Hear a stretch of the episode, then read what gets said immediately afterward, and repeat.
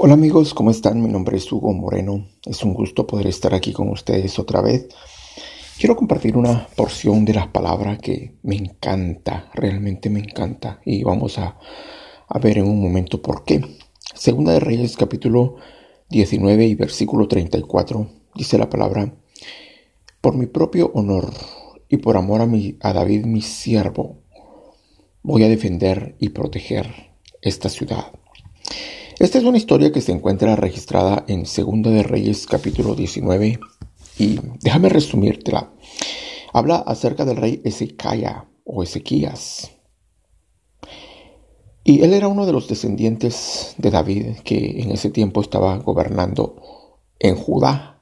El rey Ezequías estaba, era el rey de Judá, descendiente del rey David. Y dice la palabra que el poderoso ejército asirio estaba a punto de atacar Jerusalén.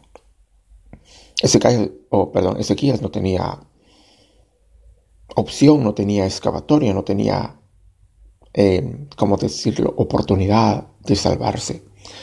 Pero entonces él oró y le pidió a Dios que los ayudara.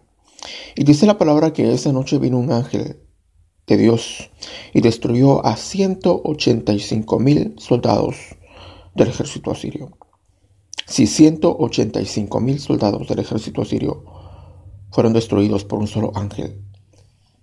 Y entonces, cuando el rey de Asiria vio que su ejército estaba prácticamente exterminado, regresó otra vez para su casa.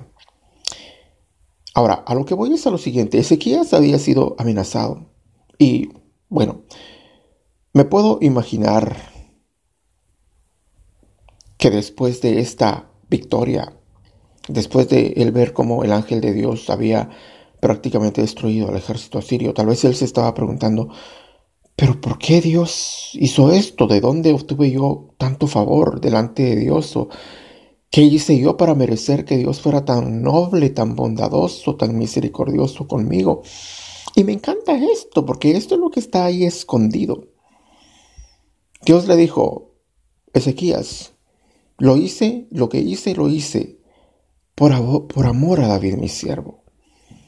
Ahora, David había muerto tal vez hacía unos 300 años antes de que esto sucediera. O sea, David ya tenía más de 300 años de estar muerto. Sin embargo, el legado que David había dejado esa semilla de obediencia, esa semilla de ayudar a otros, esa semilla de honrar a Dios, todo eso estaba produciendo frutos todavía ahora en su línea familiar, 300 años después. A lo que voy a hacer lo siguiente, cada vez que tú ayudas a alguien que tiene necesidad, cada vez que tú honras a Dios, cada vez que tú haces sacrificios para que alguien más pueda llegar más lejos en la vida, Tú estás sembrando una semilla. Cada vez que tú siembras una semilla, ya sea económica o de cualquier otro tipo, en otra persona, tú estás honrando a Dios. Tú estás bendiciendo tu legado, tu, tu descendencia, tus hijos, tus nietos, tus bisnietos, todos los que vengan detrás de ti. No importa cuántos años después, unos 300, 400 o 500 años después. Tú estás honrando a Dios con tus actitudes, con tu forma de ser, con tu forma de vivir la vida. Y ellos, tus descendientes, van a ver el favor y la protección de Dios en su vida, porque tú un día decidiste honrar a Dios, como lo hizo David, y su descendencia vio el fruto de esa honra. Gracias por estar conmigo en esta oportunidad y espero estar con ustedes en la próxima. Ok, bye. Un abrazo.